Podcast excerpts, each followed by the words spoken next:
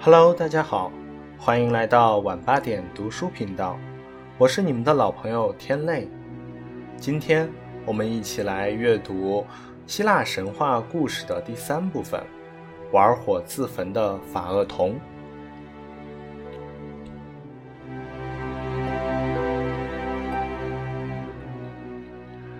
镶着灿烂的黄金和璀璨的宝石，以华丽的圆柱作为支撑。这，就是太阳神富丽堂皇的宫殿。飞檐嵌着雪白的象牙，两扇银质的大门上雕着美丽的花纹和人像浮雕，记载着人间无数美好而又古老的传说。有一次，太阳神赫利厄斯的儿子法厄同进入宫殿，要找父亲谈话。他不敢走得太近，因为父亲身上散发着一股炙人的热光，靠得太近他会受不了。赫利厄斯身着紫色长袍，坐在饰着耀眼的绿宝石的宝座上，在他的左右依次站着他的文武随从，一边是日神、月神、年神、世纪神等。另一边是四季神，春神年轻娇艳，戴着花项链；夏神目光炯炯有神，披着金黄的麦穗衣裳；秋神仪态万千，手上捧着芬芳诱人的葡萄；冬神寒气逼人，雪花般的白发显示了无限的智慧，有着一双慧眼的。赫利厄斯正襟危坐，突然看到眼前这个荣耀的少年。什么风把你吹到父亲的宫殿来了，我的孩子？他亲切地问道。尊敬的父亲，儿子法厄同回答说：“大地上有人嘲笑我，谩骂我的母亲克吕莫涅。”他们说我自称是天国的子孙，其实根本就不是这么一回事儿，还说我是杂种，说我父亲是不知名姓的野男人，所以我来请求父亲给我一些凭证，向他们证明我的确是你的儿子。法奥同的话刚说完，太阳神就收敛了围绕头颅的神光。吩咐自己的儿子向前走近，他拥抱着儿子，说：“我的孩子，你的母亲克吕莫涅已将真情告诉了你。我想告诉你，不管在什么地方，我永远也不会否认你是我的儿子。为了消除你的怀疑，你向我要求一份礼物吧。我指着冥河发誓，一定。”满足你的愿望。父亲的话还没有说完，法厄同立即说：“我只有一个梦寐以求的愿望，那就是让我有一天时间独自驾驶你的那辆带翼的太阳车，其余的我什么都不想要。”太阳神一阵惊恐，脸上流露出后悔莫及的神色。他一连几次摇头，最后忍不住的大声说：“哦，我的孩子，但愿我可以收回诺言，那该多好啊！因为你的要求远远超出了你的力量。你还年轻，而且又是人类，没有一个神像你一样提出如此狂妄的要求。”因为除了我以外，还没有一个人能够站在喷射火焰的车轴上。我的车必须经过陡峭的路，即使在早晨，马匹精力充沛，拉车行路也很艰难。旅程的终点是在天上，即使是我站在车上到达天之绝顶时，也感到头晕目眩。当我俯视下面，看到辽阔的大地和海洋在我的眼前无边无际地展开时，我的内心也十分恐惧。过了终点之后，道路又急转直下，需要牢牢地抓住缰绳，小心地驾驶。甚至在下面等待我的海洋女神也常常为我担心，怕我一不留神就从天上掉入万丈海底。你想想看，天在不断的旋转，我必须竭力保持与它平行逆转。因此。即使我答应了你的要求，把车借给你，你又如何能驾驭它？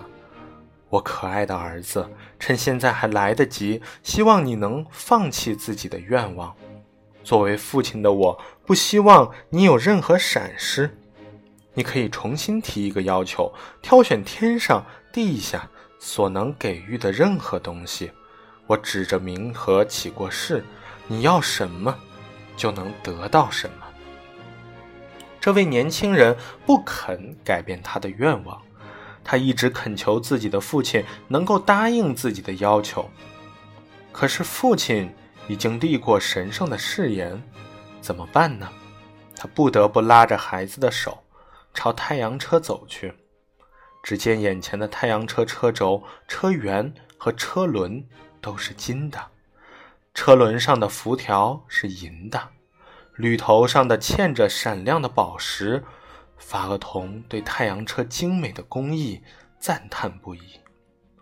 不知不觉中，黎明已经到来，东方露出一抹朝霞，星星一颗颗褪去了，新月的弯角也消失在西方的天边上。太阳神阿波罗命令时光女神套马。女神们从豪华的马槽旁把喂饱了仙草的马匹牵了出来，给他们套上漂亮的驴具。然后，父亲用圣膏涂抹儿子的面颊，使他可以抵御熊熊燃烧的火焰。又给他戴上日光的金冠，不断叹息地警告儿子说：“孩子，千万不要使用鞭子。”要紧紧地抓住缰绳，马自己会跑，你要做的是控制它们，让它们跑慢些。你不能过分地弯下腰去，否则地面会烈焰腾腾，甚至会火光冲天。可是你也不能站得太高，当心会把天空烧焦。上去吧，黎明前的黑暗已经过去，抓住缰绳吧，或者。可爱的儿子，现在来得及重新考虑一下，放弃你的妄想，把车子交给我，让我把光明带给大地，而你就留在这里看着吧。法厄同好像没听到父亲的话，就一跃而上，兴致冲冲地抓住缰绳，朝着忧愁的父亲点点头，由衷地表示感谢。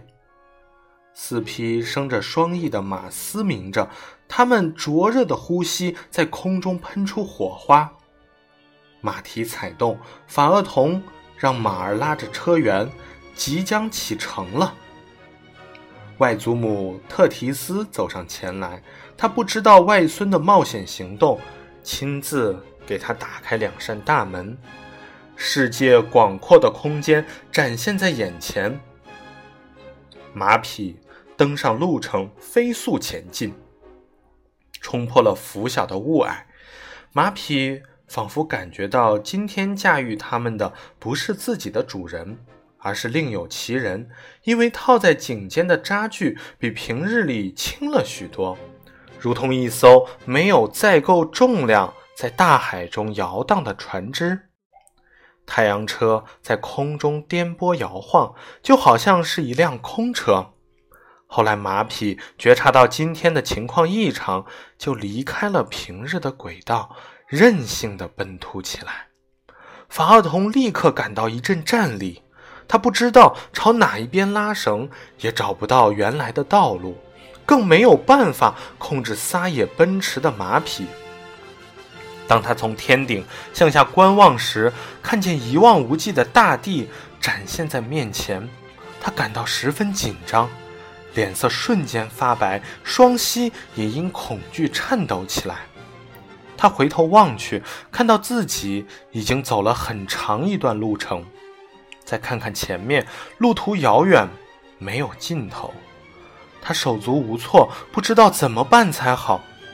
无助的他，双手抓住缰绳，既不敢放松，也不敢过分拉紧。他想吆喝马匹，但又不知道他们的名字。惊慌之余，他看到散布在空中的星星，它们形态奇异，又让人害怕，如同魔鬼一般。他不禁倒吸一口冷气，不由自主的松掉了手中的缰绳。马匹拉动太阳车，越过了天空的最高点，开始向下滑行。马儿漫无边际地在陌生的空中乱跑，时而高，时而低，有时几乎触到高空的恒星，有时几乎坠入临近的半空。它们掠过云层，云彩被烤得着了火，开始冒白烟。后来，马儿又漫不经心地拉着车，差点儿撞在一座高山顶上。大地受尽炙烤。因灼热而震动开裂，水分全蒸发了，田里也像要冒出火花，草原干枯，森林起火，大火蔓延到广阔的平原，烧毁了庄稼，耕地变为了一片沙漠，无数城市冒着浓烟，农村被烧成灰烬，农民被烤得焦头烂额。山丘和树林都被烧毁，河川翻滚着热水，可怕的溯流而上，到了源头也都干涸了。大海在急剧的凝缩，以前的湖泊也全部变成了沙砾。世界各地都在冒火，这时法厄同也感到炎热难忍。他的每一次呼吸都好像是从滚热的大烟囱里冒出来似的，他感到脚下的太阳车好像一座燃烧的火炉。法厄同被浓烟、热气团团围住，地面上爆裂开来的灰石从四面八方朝他袭来，最后他支持不住了，马和车完全失去了控制。浓浓的烈焰烧着了他的头发，他一头栽倒，从豪华的太阳车里跌落下去，如同燃烧着一团火球，在空中激旋而下。就这样，法厄同陨落在了埃利达努斯河中。太阳神目睹了这悲惨的情境，不禁陷入深深的悲哀之中。水泉女神。纳伊阿德斯同情这位遭难的年轻人，将尸体被烧得残缺不全的法厄同进行了埋葬。法厄同的母亲克吕莫涅与他的女儿赫利阿德斯在得知他的遭遇后抱头痛哭，他们一连哭了四个月，最后温柔的妹妹变成了白杨树，他们的眼泪。变成了晶莹的琥珀。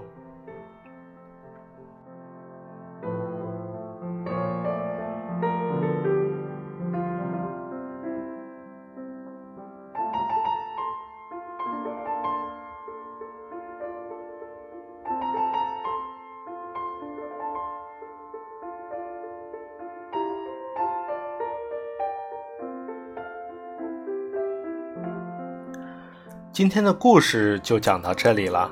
那么下面呢，我们依然会介绍一位神祇，他是地狱深渊神塔尔塔洛斯。同样，塔尔塔洛斯也是创世神卡厄斯之子，可以说是地狱冥土的创造者，深渊的本体。他出生在大地女神盖亚之后，后来和盖亚生了盖亚最小的儿子。怪物提风，它是一个无形的深渊，位于世界的最底端，所以此后它是关押妖魔怪物和一些神祇的地方。好了，今天的阅读就到这里了。如果你喜欢，可以点击订阅。我是你们的老朋友天泪，明天晚上八点，我们不见不散。